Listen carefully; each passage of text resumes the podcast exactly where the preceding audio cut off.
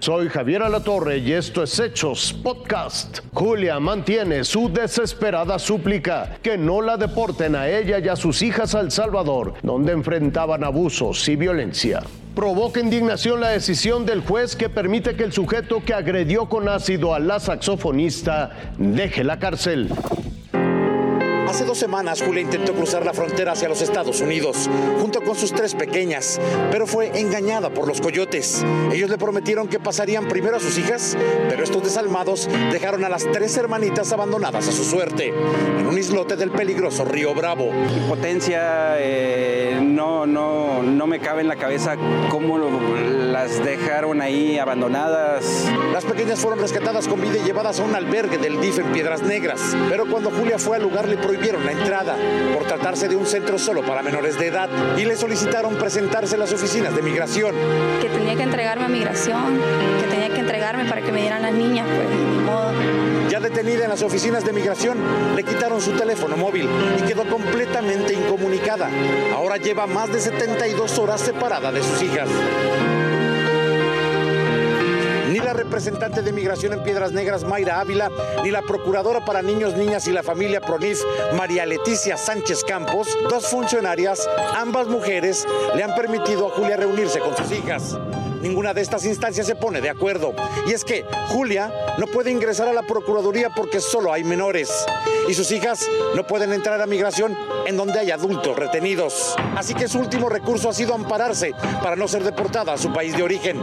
Y su deportación ahora depende de un juez mexicano. No puedo regresar pues al país, así que esperemos que Dios pues haga algo en este momento y le hace una súplica de ayuda humanitaria al presidente Andrés Manuel López Obrador. ¿Qué le dices al presidente mexicano? Pues primeramente que se ponga pues en mi lugar como padre, pues como ser humano y que me dé esa oportunidad nada más de que mis hijas puedan tener un futuro mejor. Se lo merecen mis niñas por todo lo que han sufrido. La última vez que estas tres pequeñitas vieron a su mamá fue por videollamada y las tres lloraron. Ashley de nueve años, Amy de seis y Claudia, de apenas año y medio, que es, o más bien, era de pecho. Lo legal, lo justo, pero ¿qué hay del México humano? Javier. Otra escandalosa resolución de tribunales. Tal parece que se desvanece el clamor de justicia que lanzó hace tres años Elena Ríos, Male, la saxofonista oaxaqueña que fue agredida con ácido. Para el juez de control Teodulo Pacheco, no importó que la víctima se sintiera en inminente riesgo, tras determinar que su expareja sentimental y presunto artífice intelectual de sus lesiones abandone la cárcel para que siga su proceso en casa. Así como suena, el empresario, exdiputado local y político, Juan Antonio Vera Carrizal, gozará del beneficio de la prisión domiciliaria. Aquí estoy, dando la cara, porque yo no robé, yo no maté y yo no soy ninguna criminal como lo es Juan Antonio Vera Carrizal, quien también su hijo se encuentra prófugo.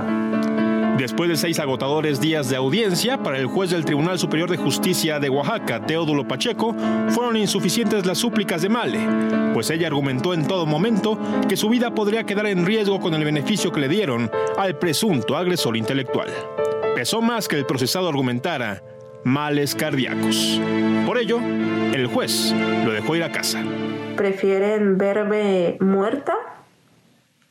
Para que atraiga mi caso la Fiscalía General de la República, necesitan eh, que nos sigan matando a las mujeres para que hagan válidos nuestros derechos? A la joven saxofonista de Oaxaca, sobreviviente del ataque con ácido que le dejó cicatrices físicas y emocionales, ni siquiera la justicia la ha podido sanar.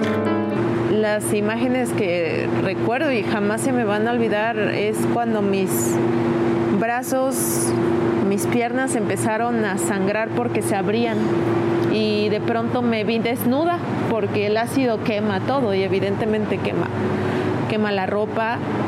Fue 9 de septiembre, pero del 2019, cuando ingresaron a su domicilio. Le aventaron ácido con la finalidad de terminar con su vida y le advirtieron que eran órdenes de su expareja, Juan Antonio Vera Carrizal, según consta en la denuncia. Y todo porque ella ya no quiso continuar con su relación tras dos años de celos y violencia.